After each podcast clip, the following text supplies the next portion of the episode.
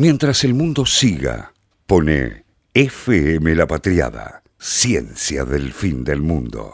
Estamos con nuestro primer eh, eh, entrevistado, con nuestro único entrevistado de hoy. Él es, me anoté el apellido muy, muy, muy. Es un apellido difícil, pero para mí anda bien. Lo voy a decir bien. Arturo Lisuaín. ¿Lo dije? Exactamente, ¡Ah! muy bien. sí. Es el primer apellido que digo bien Es de la historia de este Es programa. verdad. Y de, de- y en Y la, la historia vida de mi vida. general. Yo cuan- cuando, tomo lista, eh, los, los apellidos me, me perturban mucho. Por eso elijo muchas veces no tomar lista. Digo, no tomábamos lista, estamos en la facultad, ¿para qué vamos a...? Y en Es realidad... porque no sabes leer los apellidos. Exacto, es por eso. Pero hoy lo dije bien, así que estoy muy contento. Muchas gracias por venir, Arturo. No, gracias por la Eh, invitación. eh, él trabaja en el CENDIE, Centro de Enfermedades Endemo Epidémicas eh, eh, y Endemo Epidemias. Es CENDIE, Centro Nacional de Diagnóstico e Investigación en endemo- Endemoepidemias del Annelies Malbrán. Perfecto. Que Bueno. depende de Malbrán. Nada que ver con que pero, ah, pero arranqué bien casi. Eh, eh, trabaja eh, con mosquitos, está haciendo su doctorado, terminando su doctorado. Estoy en las etapas finales del doctorado, así que... Ah, mira, char- charla con Juli. No, están- no, mejor no porque te, o sea, te voy a generar una crisis mental que vale. Están en el mismo momento tan particular de la vida. Yo por suerte lo pasé hace como mil Sí, años porque, porque soy suerte. muy, muy viejo. Ojalá, ojalá yo pudiera tener la edad que tenés vos ahora y ya haber pasado por este momento que estoy pasando ahora. ¿Sí? Como No quiero. Pero- no. pero, o sea, saltarías. Hay una película, la película, ¿cómo se llama? Click. Click. Que, que se saltea un pedazo de la vida para pasar. O sea, ¿te perderías? Yo me saltearía ese día. No, no, es No, que Sí, sí, sí. no, yo creo sí. que hay que pasarlo. Hay que pasarlo. Hay que No, no pasarlo. puedo, no puedo, te juro me- Te fortalece. Te for- Tengo exacto. un miedo, perdón, un cagazo tremendo, pero siento que es necesario porque cuando va a Salís como más. sal- sí, No, yo no puedo ni, pe- o sea, no lo puedo ni pensar. Te juro que me, me- no, bueno, no importa, no pensemos. Yo mucho, mucho tiempo pensé, yo, yo tenía un saco y estuve mucho tiempo para elegir un pañuelito que salía del bolsillo del saco. Pero eso escuchame una eso es lo más importante y además está bueno dedicarse a eso. Yo me voy a tener que doctorar en mi Ay, casa. claro, O sea, yo- eso te iba a decir. eh, pantufla. Nosotros tenemos que hacerlo de forma virtual, así que. Claro, o sea, me voy a vestir de, la cintura para arriba y de la cintura para abajo va a ser tipo pijama. Nos ahorramos la plata, así que claro, después nos vamos a no me comer afuera. comprar un protocolo, obviamente. Bueno, bueno, está bien. Los envidio. No, pero estaba lindo estar, estar vestido. eh, eh, bueno, qué sé yo. Bueno, contanos un poco qué, qué, qué haces ahí, de, de- en, en qué trabajan y, y por qué es importante en, eh, hablar y trabajar en mosquitos. Creo que sí. Bueno, nosotros eh, trabajamos en el CENDIE y Ujú. trabajamos sobre la ecología y la biología de diversos vectores eh, y tratamos de encontrar eh, formas de prevención Ujú. de las enfermedades, eh, encontrar herramientas, tratar de predecir eh, cuándo pueden ocurrir eh, esas enfermedades. Ujú. Así que ahora en particularmente yo me estoy abocando a mi tesis doctoral, que es una tesis más que nada sobre la biología y la ecología de, de dos vectores Ujú. de enfermedades que son Aedes aegypti y Aedes albopictus que se encuentra en la provincia de Misiones y ahora se encontró hace poco en, en Corrientes. Eso está, está, son, son do- dos mosquitos muy parecidos, son de, de la misma, del mismo género, ¿no? Son, los dos Aedes. Son los dos Aedes, incluso son del mismo subgénero y tienen un ciclo de vida similar, o sea, oviponen exactamente de la misma forma, en los Ajá. mismos lugares. Eh, uno es más eh, rural que, que otro, Ujú. pero Aedes aegypti se encuentra más en zonas urbanas. Urbanas, claro, es el Aedes que tenemos en la ciudad Claro, de es Buenos Aires. responsable de, de- de la- el, el mosquito que transmite la fiebre amarilla también, Ujú. a la parte del dengue, y es el responsable del ciclo urbano de fiebre amarilla. Claro. Eh, y después hay Aedes albopictus, se encuentra en zonas urbanas y es, se lo adjudica, no, rurales, perdón, Ujú. y se lo adjudica como el nexo eh, entre los ciclos eh, urbanos y silvestres de fiebre amarilla. Claro, porque la fiebre amarilla ge- genera ciclos en, en- en la selva, ¿no? Entre monitos el- eh, y eh, mosquitos. Mosquitos del género Hemagogus y Sabetes. Ah, qué bien. No, pero Casi. ya está, no hace falta que la de- defiendas la tesis. Eh, eh, ya- ya, de, de hecho, esto está pasando. Claro. Eh, eh, eh. Entonces, la, la prevención de ambos sería parecida, ¿no? Porque si el, el ciclo de vida y oviponen, oviponen es cuando la hembra pone los huevos, que es el momento des- después ¿no? de picar para, para llenarse la panza. Porque, eh, eh, vos corregime, sí, mí no me la- mira. la- quien- lo- eh, lo- los mosquitos que transmiten enfermedades, en realidad las hembras son las únicas que pican humanos o mamíferos eh, y lo hacen en el momento antes de poner los huevos. O sea que, y, y- y, bueno, eso, ¿no? Estoy No, diciendo sí, exactamente. Una vez que se reproducen, lo que sucede es que necesitan proteínas para que se puedan desarrollar los huevos y madurar los huevos. Y es necesario, eh, utilizan la proteína de la sangre de nosotros los humanos y de otros animales para que esa maduración sea, sea efectiva. Entonces después ponen los huevos. Y lo interesante es que los mosquitos de género Aedes pican varias veces a varias personas eh, después de reproducirse y eso es lo que puede generar la transmisión de, de enfermedades. Eso, eso es espectacular, claro. Entonces, en lugar de picar y llenarse la panza con una persona, Ah. como hace, como hace el otro, el culex, El el, culex, el mosquito de, ese es el que hace la roncha en serio. Eh, es el que molesta cuando estás durmiendo. Claro, ese- claro, porque Aedes también, tam- los Aedes también son más diurnos. Exactamente. ¿no? Esto- estos, los Culex son más nocturnos y van, van, tú, te pican a vos y eh, chupan, A chupan cuando hasta me- llenarse la panza y se van. Cuando me preguntan, tengo muchos mosquitos en mi casa, ¿qué hago? Para, ¿cuándo? Porque tiene miedo por el dengue más que Claro. nada. Claro, si te Yo pican de noche, estás bien. ¿cuándo te, ¿Cuándo te pican? A la noche. No, ese no transmite el dengue. Claro. Es- Mira, eso es importantísimo. ¿Y qué y, y- y cómo, cómo estamos eh, en este momento de, eh, con el con los mosquitos y dengue? ¿Cómo andamos, más o menos? Ahora no hay transmisión de, de virus en Argentina, no hay reportes. lo- eh, no es que no hay reportes, hay reportes, pero no hay casos reportados Confirma- confirmados. ok, ok. Eh, en ese sentido tenemos eh, buenas, bu- una buena información. Eh, en, caso- en mi caso personal, lo que yo pienso es que este año puede ser que no, no haya un brote importante de dengue, porque nosotros somos un país epidémico. ¿Qué quiere decir que seamos un país epidémico que aparecen brotes y desaparecen? Para que aparezca un brote necesitamos que personas viajen a zonas endémicas donde Claro. hay circulación todo el año.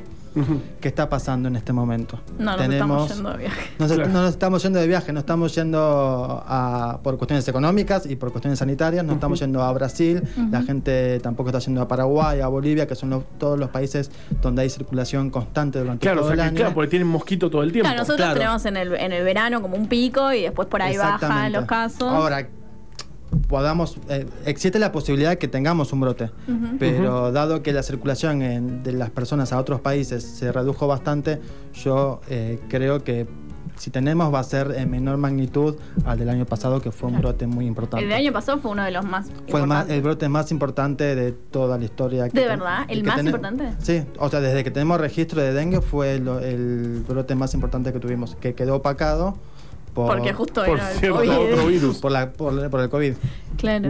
Y ahora, y ahora como que tenemos medio la posibilidad de que pa- pasen las dos cosas a la vez, que sería como medio una tragedia. Exactamente. Claro, claro, y tenemos esta oportunidad única de ser un país donde no es constante, constante la circulación, así que podríamos ¿no? aprovechar esto para eliminar los mosquitos, sobre todo en invierno, ¿no? La- Exactamente. Solo lo bueno es que tenemos un país que tiene mucho, eh, tiene una variedad de climas y somos un país que tiene mayormente un clima templado, entonces eso hace que eh, las bajas temperaturas durante el invierno maten las larvas y maten a los adultos. Entonces, como no está comprobada en nuestro país la transmisión del virus de la hembra a los huevos, nosotros podemos garantizar que eh, el virus eh, para la no hay circulación, no hay circulación del virus. mientras no hay Mientras no mosquitos. haya mosquito, no hay, no hay dengue, Exactamente.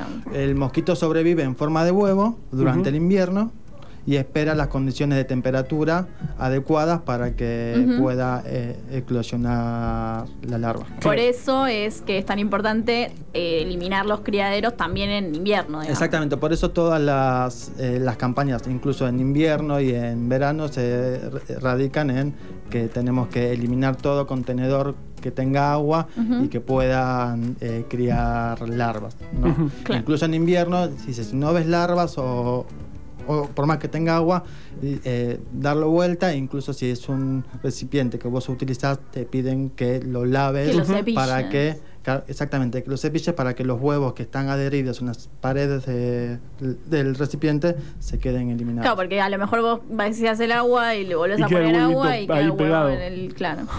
en invierno, entonces también hay que descacharrar. En Sí. Eso invierno es muy, también. muy importante. Porque, viste que en verano es como que empieza el calor, empiezan los mosquitos y, deci- y decís, no, el dengue, no sé qué, descacharrar, pero en realidad es una cosa que hay que hacer como todo el año. Igual no es solamente lo, lo- lo que eso es lo que tenemos que hacer nosotros como ciudadanos, Personas. como personas.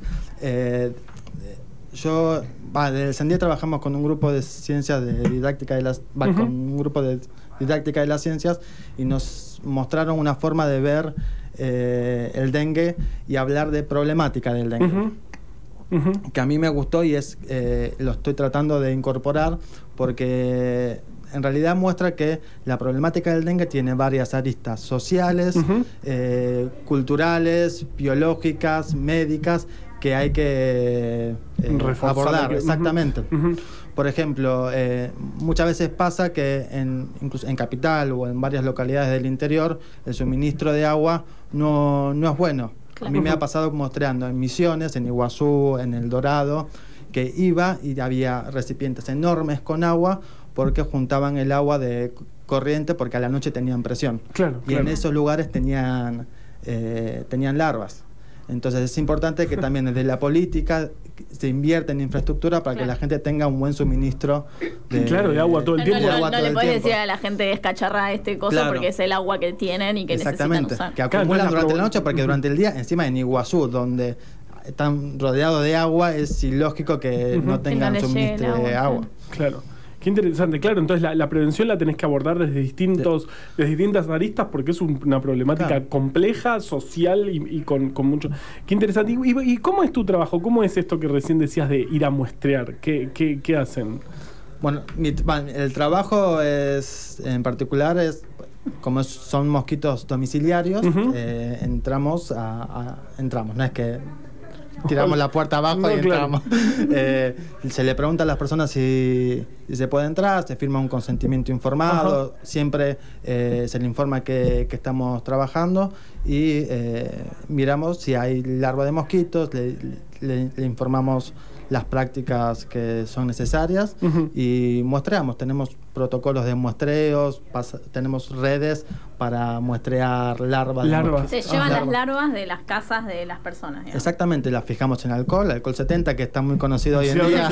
sí, por todos lados. Por todos lados, tenemos en todos lados, así que las fijamos, las traemos en. a- las llevamos al laboratorio. Yo, por lo general, como he trabajado en misiones, tengo la costumbre también de pedir autorización a la provincia para poder tomar las muestras y trasladarlas a Buenos Aires. Claro, claro, no, no, no Hay un no es menor. ministerio de ecología que regula eh, todo eh, esa parte burocrática. No, porque en definitiva te estás llevando larvas de un mosquito Sí, que. Y de hecho me han parado Claro. en, un, en un viaje Mm. y me, eh, gendarmería y Mm. me ha preguntado, ¿y esto qué es? No, son, son, Son- muestras, soy investigador, estoy haciendo mi trabajo de tesis doctoral y le presenté Claro. el permiso del, Del ministerio. del Menos mal ministerio. que lo tenías. Pues en nuestro, en nuestro ámbito suele suceder mucho que uno lleva en la valija de allá, sin, sin No lo digas. No, porque sí, pues yo creo que es importante, porque muchas veces eh, eh, eh, em, estando en, en- en nuestro, en nuestro continente o en nuestra región, es muy difícil acceder a reactivos y por ahí tenés a alguien de viaje, qué sé yo, en Estados Unidos que lo compra, le sale un tercio del precio que es pagamos nosotros y bueno, ponételo en la valija y mm, qué Sí, sé es yo, un pomito de, a lo mejor, Sí, sí. nada, que sabemos y lo hacemos con obviamente sabiendo que no, no va a causar ningún problema y, y lo, y lo mandamos. Y eso no nos bueno, Sí, así sí, es es como hacemos ciencia en gran parte nosotros Es verdad, es eh, eh, em, hace- qué sé yo. Yo una vez se lo conté a un chico que conocí, eh, creo que él era italiano. Eh, así en un laboratorio, así él tenía toda la plata y qué sé yo, y entonces yo le contaba como estas tramoyas y me decía, pero eso no es ciencia, eso es estrategia. exacto Como tenés que andar pensando qué te compras, cuál, cuál es lo máximo que te va a rendir eso para y cómo hacer para traerlo de contrabando. Eso no, no es hacer ciencia, eso es hacer estrategia. Yo como, oye, un poco... sí". un poco sí, pero, pero Arturo por suerte no y tenía el papel correcto cuando lo paró de gendarmería. Me encanta, me encanta. Eh, Entonces habían muestreado, vos, vos, eh, trabajás en, en el norte. En eh, el norte. Ajá, ajá. Eh, mi tesis, hice trabajos en Iguazú, pero mi tesis se basó en El Dorado y en Colonia Aurora, Sí. una localidad rural que está pegado en el, al lado de, de Brasil. Y la verdad que la experiencia de trabajar eh, en campo es hermosa, eh, estar en contacto y conocer otras realidades eh, del país eh, estaba a, a mí me, me encanta y bueno siempre también ayudado con la gente del municipio Claro. que te colaboran los técnicos de hay prevención Mu- muchas personas piensan que no hay prevención del dengue. En el interior de la provincia de Buenos Aires hay departamentos dedicados eh, la- no perdón de, de, de misiones De la decir provincia de Misiones. Ujú. están dedicados exclusivamente a abordar la problemática del dengue, hacen descacharreo permanente, informan a las personas.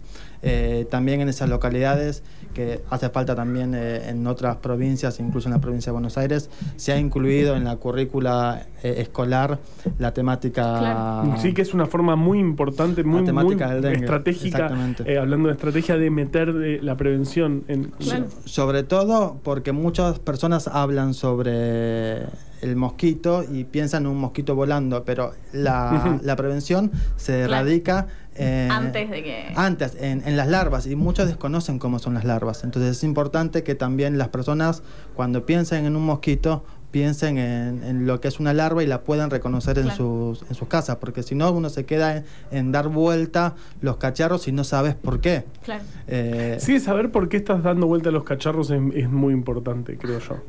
Sí, Sí, no es solamente darle vuelta y desaparece, no. ¿Por qué lo estás dando vuelta? ¿Por Sí, qué? no, porque además hay toda una cosa de cuándo, de esto de cepillar el- el- la pared y todo eso, es como que, porque si no parece como que en el agua está el mosquito, en cualquier agua, en cualquier lado, Claro. en cualquier momento y en cualquier lugar, y a lo mejor no, no, no es tan así, digamos. Qué interesante y además te, yo, yo te- que creo que Juli y yo te tenemos mucha envidia porque nosotros sea, somos bio- biólogos moleculares y siempre estamos en el laboratorio y yo siempre envidia a quienes se iban de Sí, campaña, o sea, sí. debe ser espectacular. Igual debe haber mucho sol, ¿no? Hay que cuidar- estoy, no sé por qué estoy mucho con el sol. no, hace, hace mucho calor. Claro. Ajá. En, Aparte calor húmedo, ¿no? húmedo y en selva. Misiones llueve y a veces llueve tres días seguidos y Claro. tenés que esperar. Claro, no puede ser- Tres- Ajá.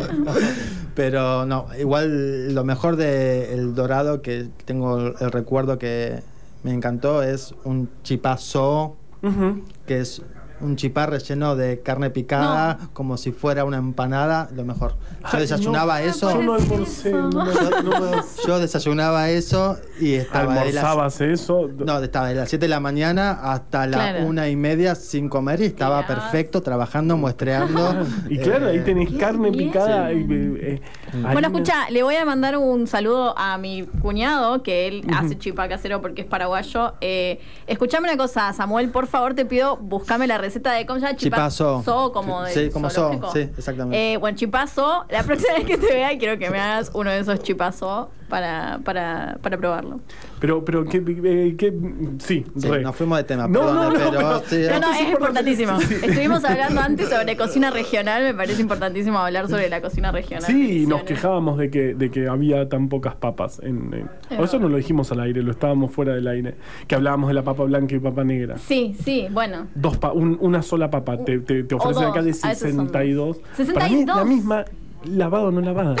Bueno, dicen que no, dice, ah, dicen que son que crecen en diferentes suelos y sirven para diferentes cosas. Yo las uso para lo mismo indistintamente, la que es más barata en el momento me la compro y la como. que, siem- que siempre es la negra. la negra porque hay que lavarla. Y sí, eso importa, es- estamos en hablando de- No, no, pero esto, pero creo, que- creo que es importante, ¿no? Que, que, eh, que, digamos, mos- mostré, hablemos de disciplinas que implican ir al, ter- al territorio. Eh, creo, creo que es interesante. Y mu- muchos de nosotros, o sea, uno tiene su mundo, ¿no? Y, y se imagina tal vez un científico en un lugar cerrado, en un laboratorio. Y esto me parece fundamental contar. Sí, está Eh, bueno también como contar que las que eso, que la ciencia se hace en un montón de lugares, En un montón no de solamente lugares. dentro del laboratorio. Ah, por más que en este caso me imagino que después volvés al laboratorio con esas A muestras. Sí, hay que determinar la- los ejemplares, tanto los adultos como las larvas, eh, así que es un trabajo. Determiné 22.214 larvas de mosquitos. Tipo cada una mirándola. En Sí, el- sí, sí, cada Ay, una. Por favor. Estuve, mis compañeros de trabajo me, me han visto trabajar en laboratorio horas y horas y Claro. horas y horas. ¿Y, que, horas. y que y los mirás en el, en el microscopio, en la lupa. Y, En la lupa eh, y determinás. y se determinan. Hay lo que se llama cetotaxia, que es la ubicación de los pelos de las larvas y qué característica tienen esos pelos. Eh, y vos te tenés que ver y comparar con las claves dicotómicas, ver qué características tienen esas larvas y llegar a Eso para saber qué tipo de larva es o qué especie de mosquito. qué especie de mosquito. Ah, sí. Que no es, que no es nada padre, no, No. parece fácil. Para ver, le tenés que contar los pelos a la larva para saber. Yo de miré alguna vez, es. o sea, apenas yo llegué a que tiene las patitas eh, eh, moteadas, puntitos, con claro. puntitos, es- esa, es, esa es, pero de una larva tenés que... Oh, el ojo que tenés que tener.